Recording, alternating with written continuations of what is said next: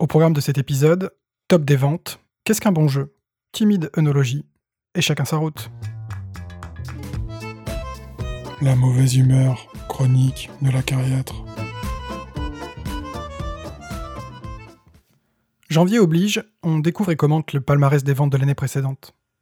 Les jeux les plus vendus en France en 2019 Blanc Manger Coco, Monopoly, Uno. Soit un plagiat à bas du front et deux antiquités infiniment barbantes. Ça fait bondir. Que ces produits, à peine qualifiables de jeux à nos yeux, soient encore commercialisés en 2020 est déjà étonnant. Mais qu'ils soient les plus achetés, ça révolte. Une injure à la qualité et à la diversité des productions ludiques actuelles. Déçu et en colère, il est facile, trop facile, de pointer du doigt le coupable idéal.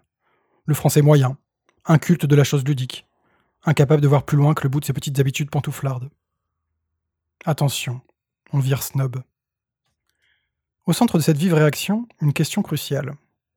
Qu'est-ce qu'un bon jeu? Une question difficile. Une question indépassable.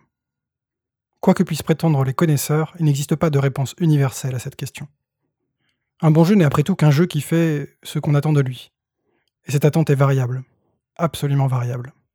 Variable selon les moments.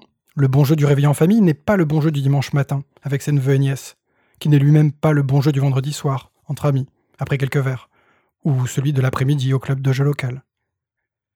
Variable selon les habitudes. Il y a cinq ans, ce joueur passionné ne jurait que par les jeux calculatoires, mais depuis peu, il se surprend à apprécier davantage un petit jeu malin et taquin.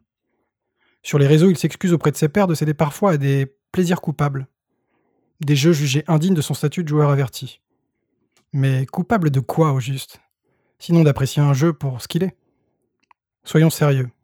La pratique du jeu est une pratique socialement située. On ne naît pas joueur, on le devient. On ne choisit pas son profil de joueur, il nous est avant tout dicté par notre contexte social.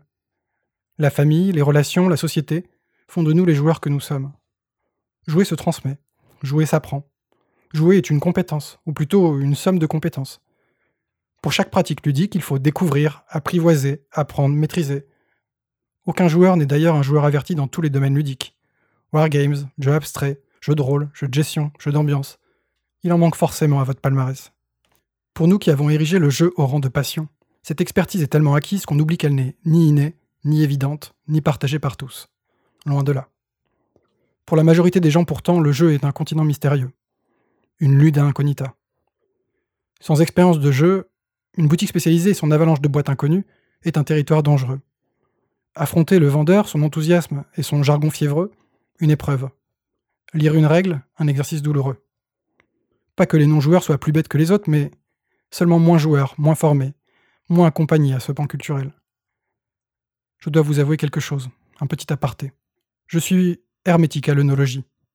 Ces pratiquants me semblent à la fois détenteurs d'un savoir que je ne maîtriserai jamais, et un peu ridicule de faire tant de cas d'un jus de fruits fermenté. Je vous laisse imaginer les sentiments qui m'animent quand je mets les pieds dans une cave à vin. Tentant de faire bonne figure, mais ne comprenant qu'une miette. Sachant d'avance que je loupe la majeure partie de ce qui fait le sel de l'expérience pour les connaisseurs frustré et craintif de ne pas sentir à ma place. Pressé en fait de quitter les lieux, car ils ne me ressemblent pas et ne sont pas accueillants pour moi. Je suis sûr que vous avez vous-même des domaines où vous êtes l'inculte de service. La musique classique ou le hard metal, les débuts du cinéma ou le manga. Quelle considération avez-vous pour le passionné de ce domaine qui vous met de force un disque dans les mains, ne vous laissant pas d'autre choix que de l'écouter et de l'apprécier parce que ça, c'est de la vraie musique? Pour nous, le jeu est un rituel sacré, un continent à explorer sans relâche, avec application, avec dévotion. Mais pour d'autres, le jeu n'est qu'un prétexte. Il est surtout là pour susciter un moment ensemble. En fait, il n'est pas le centre de l'expérience. Pourquoi alors lui consacrer une importance qu'il n'a pas? On ne cherche dans ce cas-là pas un jeu, mais un objet qui rassemble. Le jeu connu, référencé, directement accessible à tous, rassurant. Pas le jeu qui nous fasse vivre une extase ludique ou qui repousse les limites du médium on économisera nos efforts pour autre chose que pour apprendre un nouveau jeu. En fustigeant les jeux faciles ou dépassés, nous, les joueurs passionnés, tombons dans le piège de l'autosatisfaction.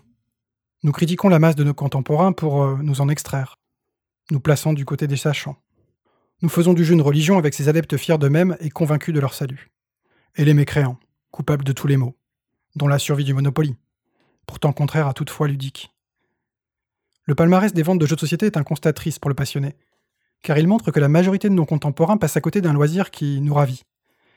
que dans un domaine concurrentiel, les mêmes marques installées depuis toujours raflent la majeure partie des bénéfices, au détriment de la variété, des petits éditeurs, des projets innovants, des pépites pour connaisseurs.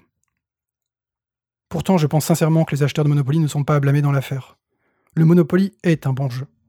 Selon ce qu'on veut en faire, selon le temps qu'on veut y consacrer. Le Uno est un bon jeu. N'y voyez pas blasphème. Pour le dire autrement, notre expérience ludique, notre expertise du jeu, ne nous donne en réalité aucun droit de définir ce qu'est un bon jeu pour les autres. Alors que faire? En tant que passionné, on ne peut qu'essayer d'évangéliser autour de nous. Amener des gens à découvrir la richesse du jeu de société, les aider à élargir leur horizon de plaisir ludique. Mais sans forcer personne et sans mépriser non plus. Pas de croisade, pas de conversion imposée. On peut très bien vivre sans avoir goûté aux jeux de société modernes. Ça paraît fou, mais c'est possible, je vous assure. Alors jouez bien, mais en toute modestie.